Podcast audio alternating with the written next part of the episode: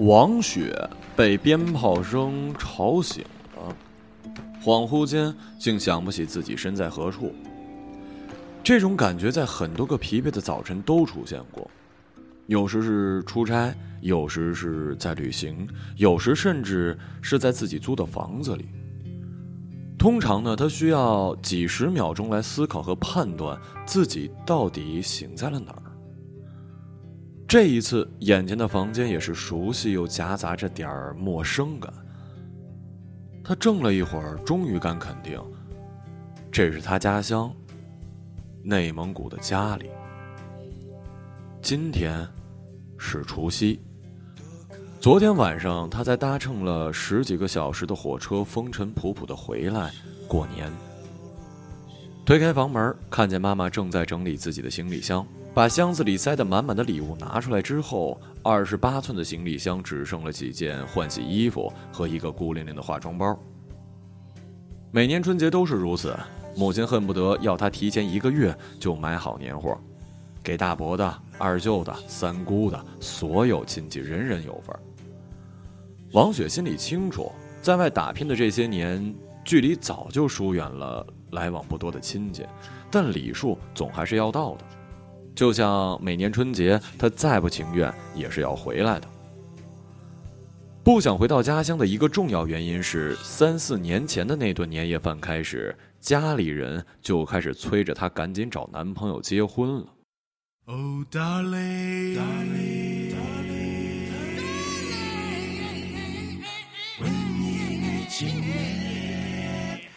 在北京这城市，二十八岁不结婚也算不得什么大事儿。但是在王雪的老家，一个闭塞的小县城里，二十八岁还不结婚，简直就是一件令人匪夷所思，甚至是有伤风俗的事儿。姑妈曾经好心的说：“你可别跟那些姑娘一样学坏了，一心想嫁富二代，瞎折腾又不结婚的。”王雪厌烦极了这样的讨债式的话题，就好像她再不结婚就无颜面再进这家门一样。可是每次面对亲戚的询问，他都不反抗，也不解释。他想，毕竟就这么几天，挨一挨总会过去的。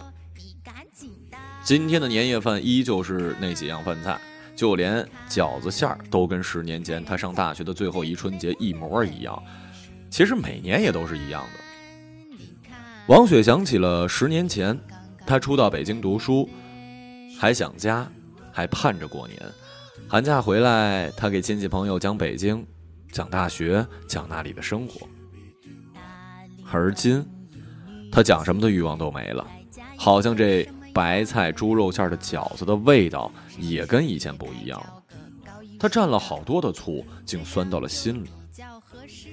他一分一秒盘算着，再过个十几分钟，酒喝了半斤，饭吃了七分饱，聊完了去年家里出过的红白事儿。话题就会跑到他头上了。王雪想的一点都没错呀，这次先开口的是大伯。雪儿，有没有合适的呀？结婚的事儿得抓紧了，过了年你都快三十了。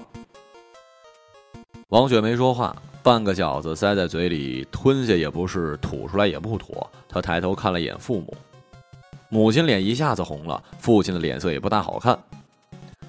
大伯的话只是拉开了序幕，接下来所有亲戚轮番上阵，就连平时说话很少的大姑都开始语重心长了。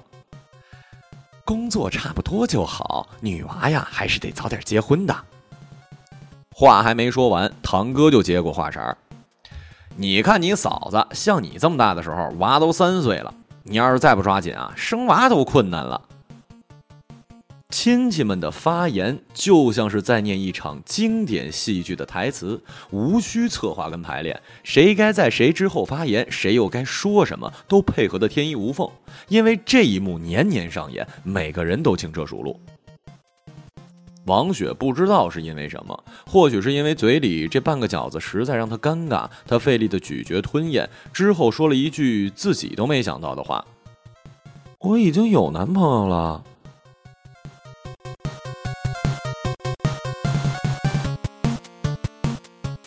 这句话像一声禁言令，所有人都不说话了。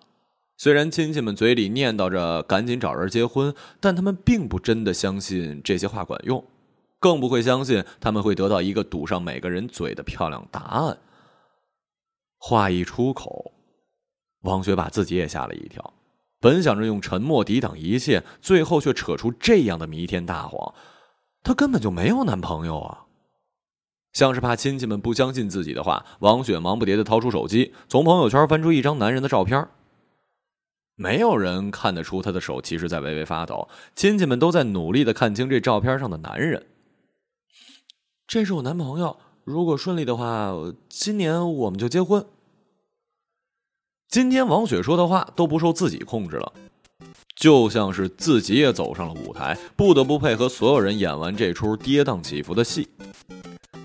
而以往的几年，他是个逃票进了剧场的孩子，只能怯懦的偷瞄几眼演员的眼色，任凭那戳他心的台词振聋发聩般的在耳边回响，而他什么都不敢说。表哥表嫂先举起酒杯，这些年。第一次被他们敬酒，竟是因为一谎言。表哥表嫂恭喜他找到如意郎，其他亲戚也都举起酒杯，祝他们百年好合。王雪想，这要是婚礼现场就好了，无需一个男人在旁陪衬，只需要一句“我有男朋友”的表达，就可以让这出戏以圆满收尾，缓解所有人的尴尬。是啊，那该有多好啊！王雪不胜酒力，她微醺了。在北京的时候，她最讨厌应酬跟酒局了，因为每次都有人拿籍贯说事儿。哎，内蒙的姑娘酒量都好得很，你就不要扭捏了，多喝几杯，肯定没事儿。他怎么解释也解释不清楚啊！虽然生在这片土地，但他并非少数民族，或许骨子里天生就没有游牧民族的血。他不喜欢喝酒，更谈不上酒量，但屡次被人灌醉。都喝的去厕所吐了几次才能被放过。还有更过分的事儿，有人喝到兴头上，让他唱草原民歌，跳蒙古族舞。方雪连忙解释，他不会，他真的不会。其实他连草原都没去过，虽然他真的是一个内蒙古人，可那又怎么样呢？在他们眼中，王雪就应该是那样子的，豪爽不羁，大碗喝酒，擅长歌舞。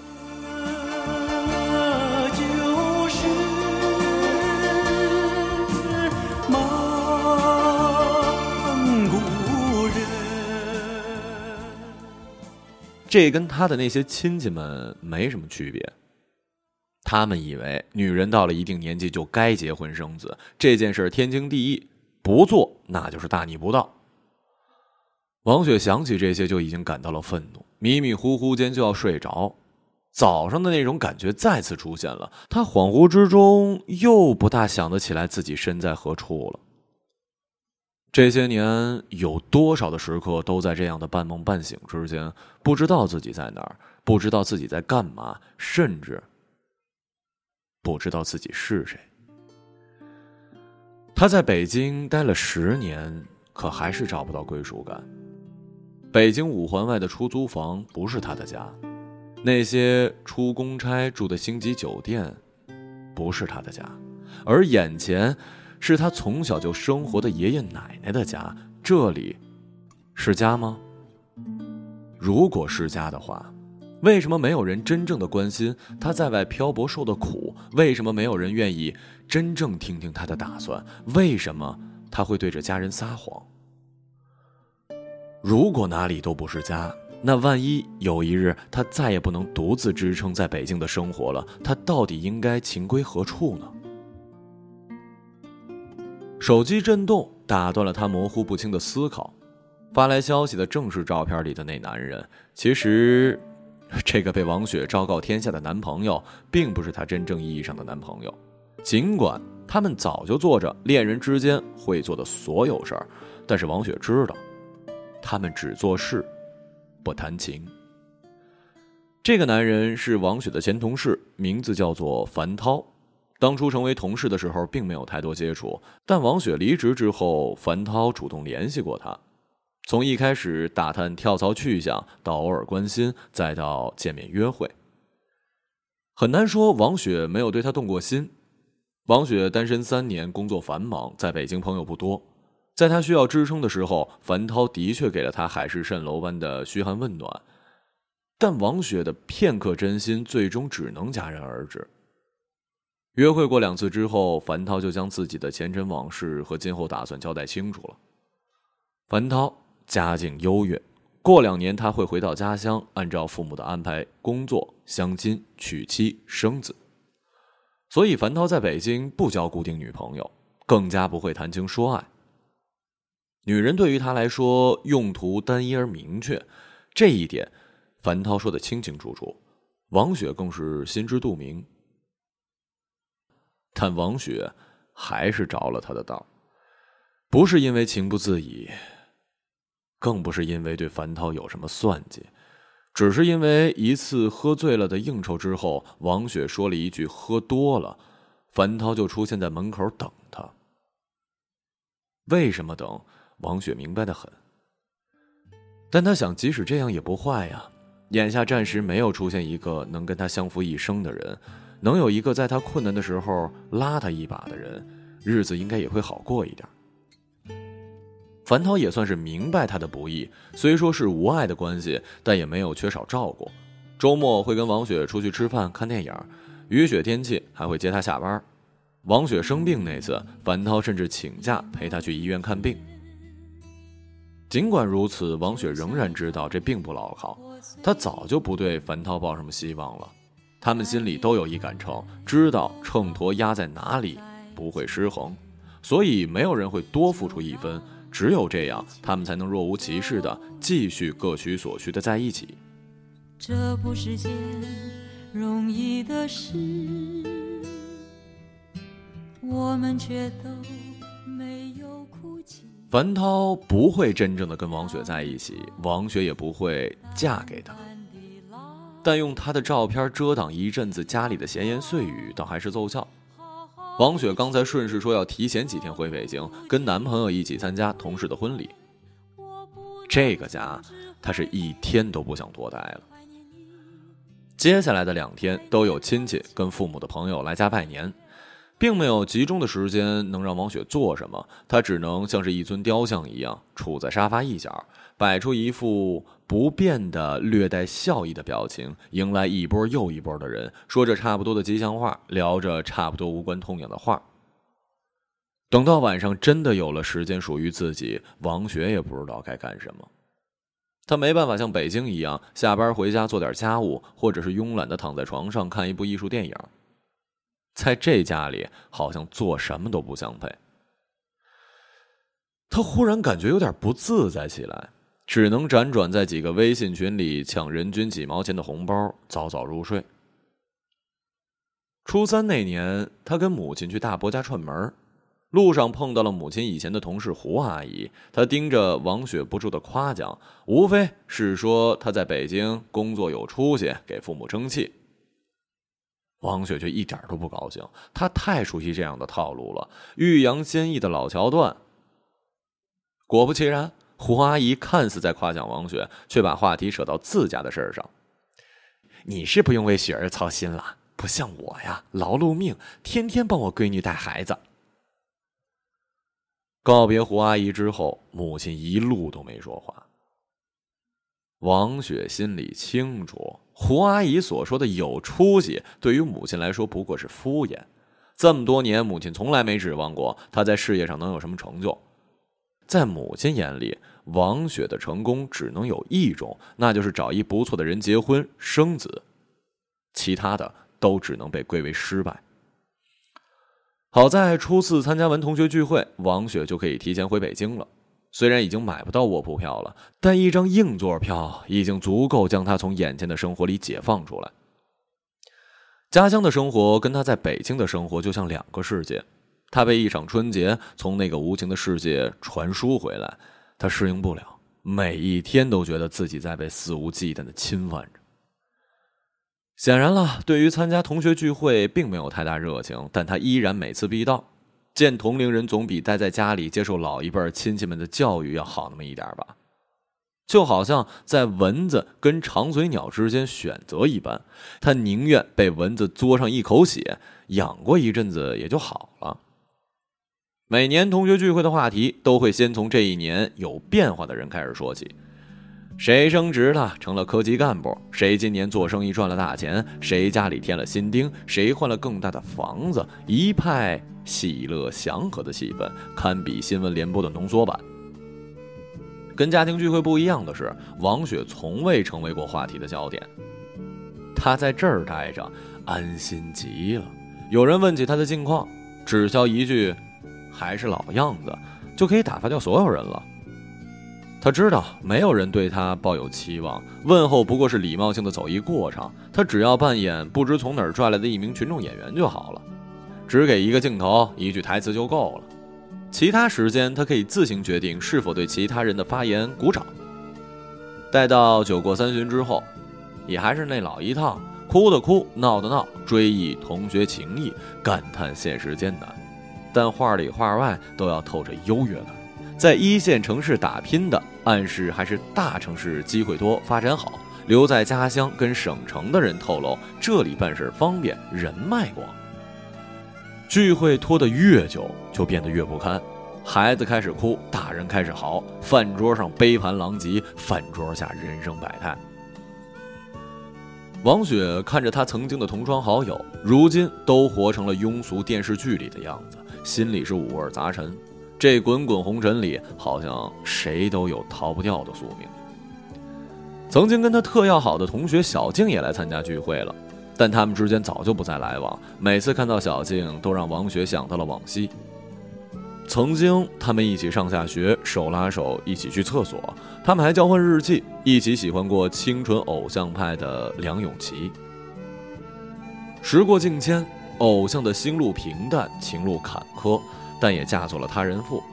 被浑浊的现实洗涤之后，偶像和他们一样，青春不在了。现如今。儿时的好朋友就在眼前，但却总觉着隔着千山万水。小静穿着一双红底高跟短靴，口红涂的浓艳。在这个女人都想在冬天穿一件貂皮大衣的小城里，小静身上这一件的成色应该值三万。千山万水的这边，王雪穿着土气的雪地靴，素面朝天。一件看起来破旧的日系棉服，宽大又显示不出什么身段。然而他知道，那一边的小静可能并不了解红底高跟鞋的设计始于哪里。最正的红色唇膏应该是迪奥的烈焰蓝金九九九，而貂皮大衣在北京的冬天里更不合时宜，因为它象征着美品跟暴发户的穿衣指南。这千山万水不可逾越，唯有在各自的春秋里忘记那一边的人生，才算对得起自己好不容易维系起来的太平盛世。眼睛还盯着小静，心思已经在飞快的运转了。王雪忽然觉得自己的腿被一双小手轻轻摇着，她一低头，看见一张可爱的孩子的脸，孩子一点都不认生，甜甜的叫了一声：“姐姐。”接着就看一臃肿的身影快步挪过来，抱起孩子。哎呀，宝宝，你怎么到处跑啊？来，快叫阿姨。孩子疑惑的睁大眼睛看着王雪，好像觉得哪儿不对。刚才他明明已经叫了姐姐，这会儿为什么妈妈让他叫眼前的这个人阿姨呢？王雪认出来孩子的妈妈了。这一年，她好像胖了不少，越发的像一妇人了。倒是从这小姑娘的脸上能看到几分她妈妈当年的清秀可人。王雪跟孩子的妈并不十分相熟，除了同窗三年，他们之间唯一的交集就是有一同样的名字。这样一个普通的不能再普通的名字，实在是太容易撞名了。这些年，他遇到过无数个王雪，每个王雪都顶着一样的名字，过着不同的日子。他有时会幻想，老天一个马虎弄混了他跟另一个王雪的命运，说不定他还有机会过一过别人的人生呢。可是眼下，他见到老同学王雪，倒是担心起老天会一不留神剥夺他现在的人生，把日子过成跟眼前的这个人一般。同学聚会依然是稀稀落落的散场，王雪一无所获。整个春节也只有那声与年龄不符的姐姐是她唯一的胜利。这声姐姐的称呼多甜蜜呀！就好像她还是十七八岁的少女，依然可以身段轻盈的在影响人生的岔路口左顾右盼，选哪一边都还来得及。大年初四的傍晚，王雪拎着空荡荡的行李箱挤上了回京的火车。回想着临行前父母的嘱托，她心里不是滋味。她以为谎称有男朋友了就会让家人安心一点，却未曾想反倒给父母添了几分忧虑。母亲说：“你的那男朋友我们也不了解，但要是对你不好，还是不要轻易跟他结婚。”父亲说：“你一个人在外面是需要一依靠，但咱也不用着急，看准了人再做下一步决定。爸不想让你吃亏。”王雪心虚极了，好像父母早就看穿了她谎言跟把戏，不忍拆穿又不能坐视不管。这些嘱咐的话，应该是他们老两口辗转难眠了几天才想出来的结果吧。王雪迷惑了，她的人生究竟是为了谁，为了什么而活？是为了让总是念叨她快点结婚的亲戚满意，还是为了让忧虑又不多言的父母放心？是为了赢过那些曾经同窗出身相似的老同学，还是为了不管不顾的让自己舒服就好？王雪想得头疼，只好作罢。在硌着脊背的靠背上。他实在是不愿意再想这些折磨人的形而上的问题了。此刻，他只想早点回京，躲开令人烦躁的亲戚们的盘问，还能抢在合租室友没回来之前，一个人占有整个客厅。只有这些即将可以实现的踏实舒服，才能支撑他熬过眼下这逼仄跟坚硬。他早已不再奢望在这人生海海里安全上岸。只要能在折腾向前的日子里少那么一些风浪，就已经知足了。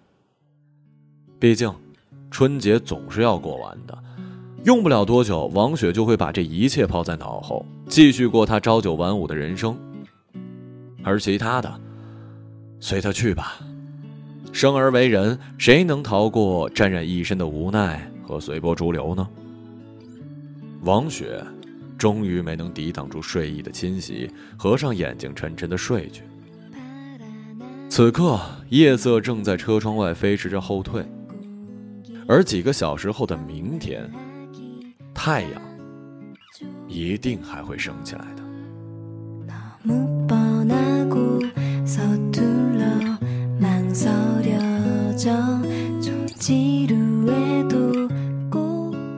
一个朗读者。马晓成。